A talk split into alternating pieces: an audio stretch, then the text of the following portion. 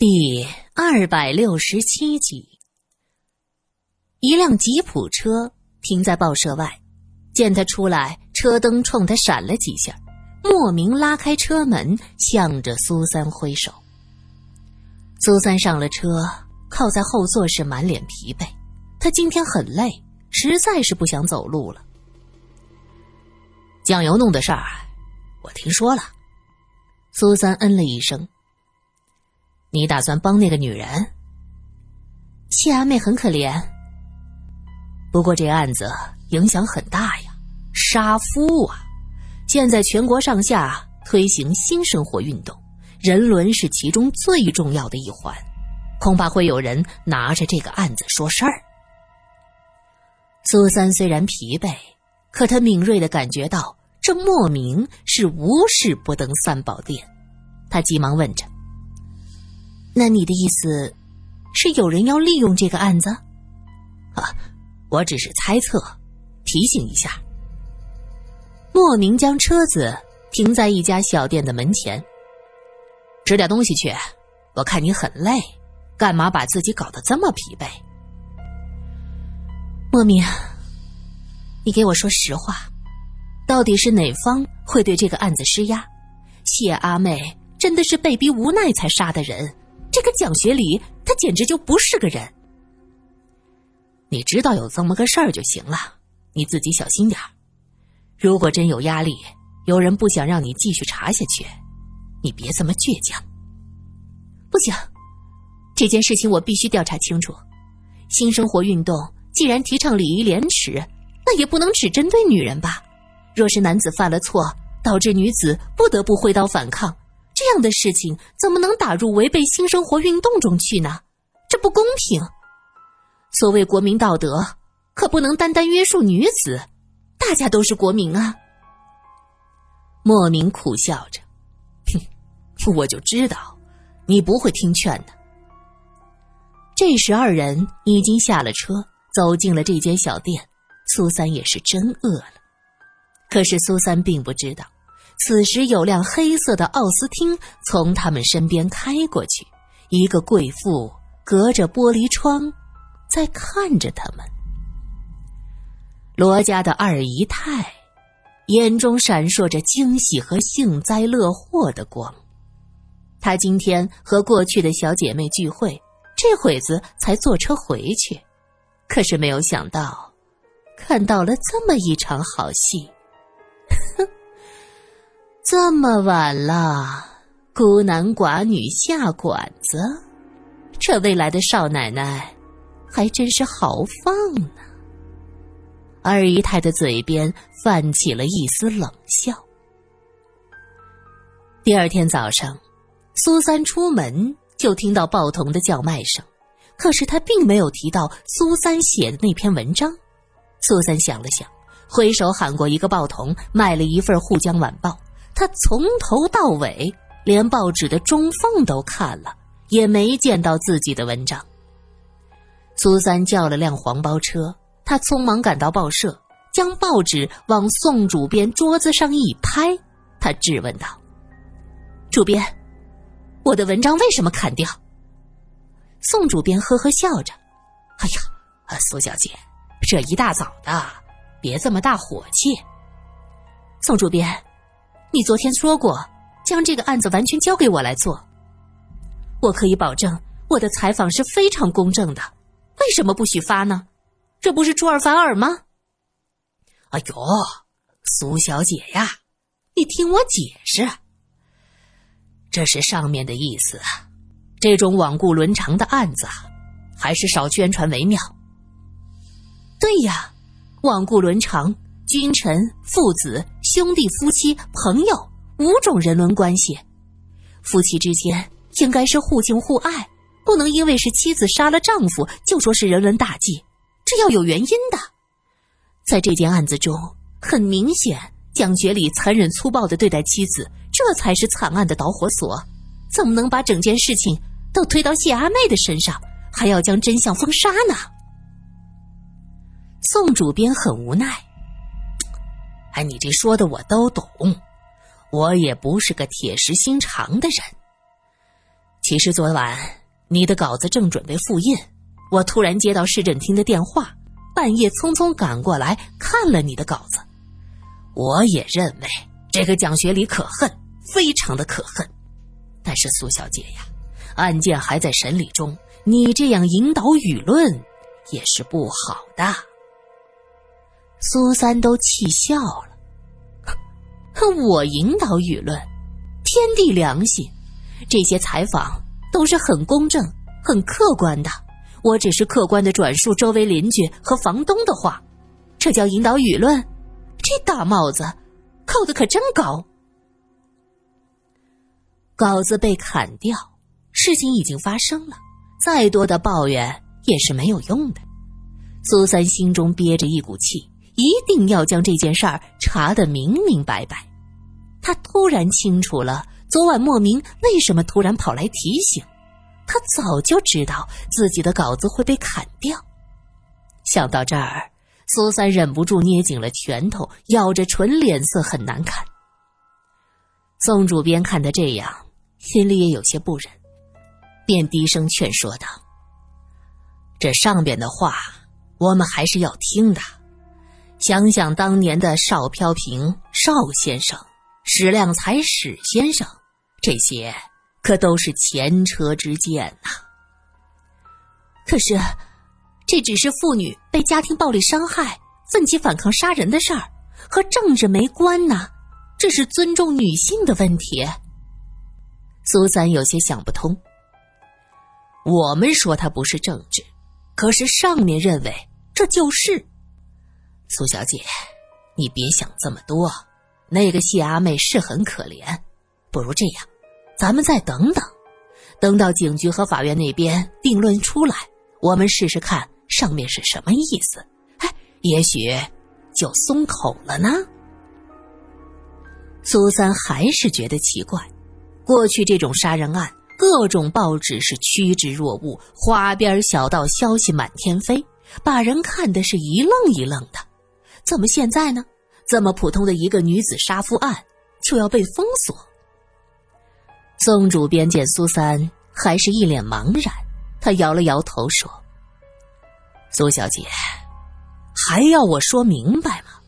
过去那些杀人案的确也有杀夫什么的，可都是女子与人通奸谋害亲夫。可这一次呢，是一个女子被丈夫虐待，反抗杀夫。”这情况不同啊！这么一解释，苏三明白了，原来现在的主流思想，这个女人杀夫一定是与人通奸、十恶不赦。各种报道出来，大家一看，纷纷叫骂这女人是潘金莲。女人呐，就该贤良淑德。有些报道是为了博眼球，各种细节描写，卫道士们看见了。也只是借此叫骂一顿奸夫淫妇世风不古，而现在呢，是一个男人虐待妻子，最后导致妻子忍无可忍而杀人，这就不符合卫道士的观念了。女人怎么能为了这点小事儿就谋杀亲夫呢？男人是一家之主，在外受了气，回家对妻子发泄也是无可厚非的嘛。再说了，谁能保证？那女人说的不是假话，一定是她偷人，否则丈夫为什么无缘无故的打她？一个巴掌拍不响，现在人死了，就把污水泼在丈夫身上。哎呀呀，你们是不晓得那些潘金莲是多么的恶毒。但凡上位者有几个洁身自好的，家里外边污糟事一大堆。若是女人都因此而反抗。那不是家无宁日了，所以这样的报道是绝对不能被允许的。总之呢，话语权掌握在谁的手里，这才最重要。苏三咬着唇回到了自己的办公室，他翻看着昨天的采访记录，心情沉重。他发誓，一定要将谢阿妹的冤屈传递出去。对，去找妇女联合会。通过他们发动广大女性正视这件案子。苏三这么一想，眼睛活泛起来。他他翻开厚厚的电话本，查找妇女联合会的电话号码。就在这时，桌上的电话响了起来。苏三，别忘了，今天晚上要上我家吃饭的。苏三愣了一下，这才想起罗隐之前说过这事儿。虽然不是第一次去罗家大宅。可是上一次是以记者协助调查的身份去，可是这一次却是以罗隐女朋友的身份，苏三的内心还是有些忐忑。上次可以毫无顾忌面对罗家这些女人，但这次不行。想到这儿，苏三稍稍缓和的心情瞬间又绷得紧紧的。下班的时候，罗隐过来接苏三。看到他还是平时的打扮，点点头说道：“对，这样蛮好。我家那些女人个个花枝招展，像个活动的圣诞树。你这样淡淡的样子，倒显出与众不同了。”苏三摸了摸自己的脸，会不会怠慢了？那我回去收拾一下。罗隐连忙按住他的肩膀：“你要记住。”你是主人，他们算什么？要放在过去，提脚卖了谁，也不敢说个不字。苏三眉头皱起，他看着罗隐：“你这话说的跟遗老遗少似的，什么卖了？那是哪辈子的陈芝麻烂谷子？他们虽然是妾，也是有自己的人格的。”罗隐轻蔑的笑笑：“那些女人，不过是玩物。”和老头子收藏的枪啊、古董啊没什么区别。他们是人，独立的人。苏三今天连续受挫，心情很不好。罗隐伸手摸了摸他的额头：“你怎么了？呃，是不是身体不舒服？今天这么奇怪，为那些女人说上话了。我记得你可是很讨厌他们的。”我是讨厌他们，但这不代表我就自认比他们高贵。大家是一样的人呐。不一样，以后你就知道，这些人甘心做小，早将自己放到最低。不用对他们客气，主仆观念总是要有的，否则这家就乱了套了。好了好了，咱们这就过去，别让爸爸多等。上了车，苏三想缓和一下气氛。就对罗隐说了发现红花药酒的事儿。那个瓶子，应该就是出事那天打碎的。我闻到床底下药酒的气味很大。杀人案发生后，现场被封锁，那瓶子的碎片就一直在床底下。我就觉得奇怪了，这谢阿妹连饭都吃不上，哪里有闲钱买这个东西？而且我也注意到。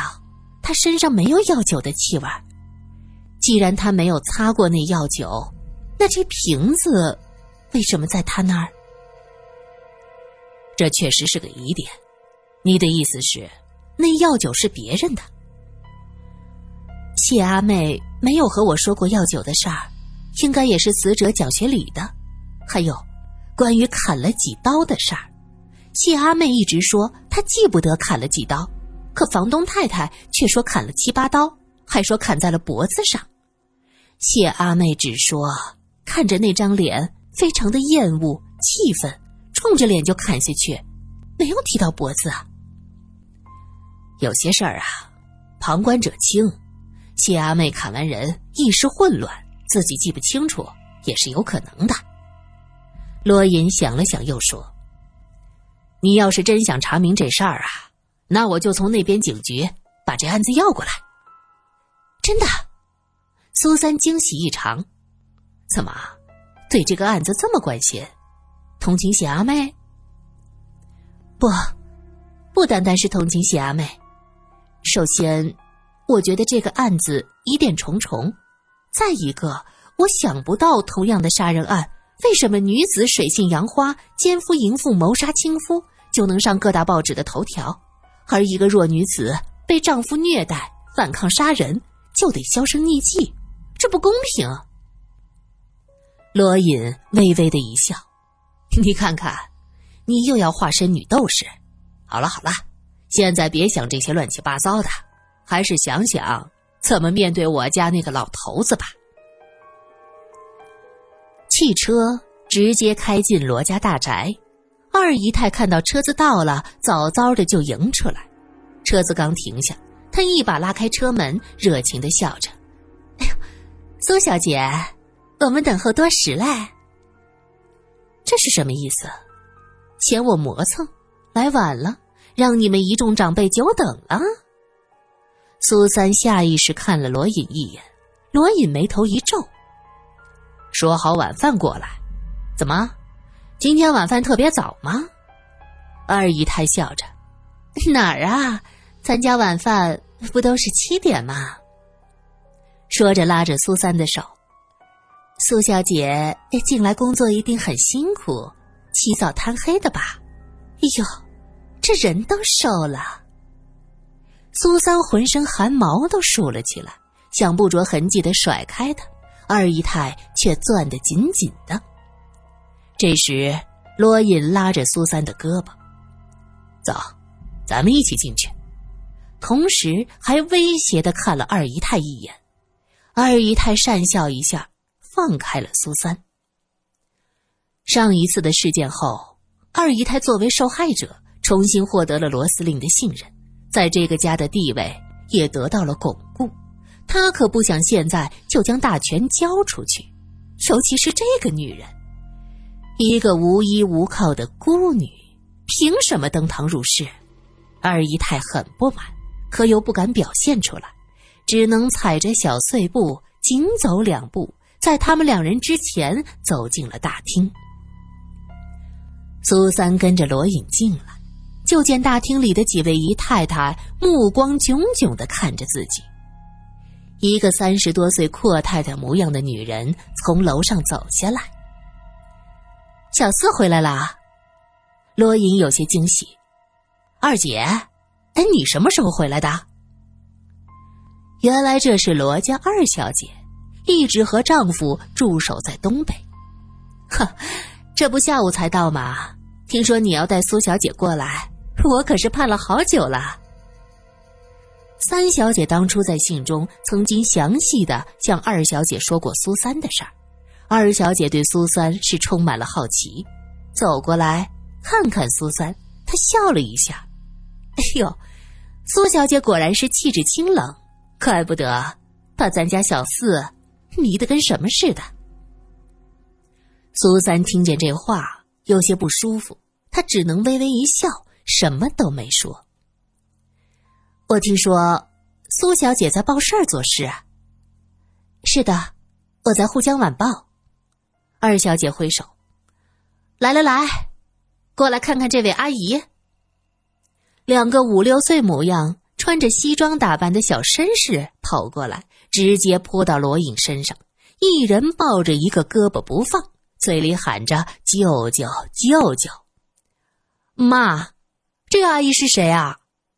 一个小男孩问。另一个长得一模一样的已经被罗隐抱起来，咯咯的笑着，眼睛往苏三这儿看，显然很好奇。这位阿姨呀。将来可能要做你们的舅妈哦。哦，小男孩点点头，冲着楼上喊：“外公，那个要做我舅妈的小姐来了。”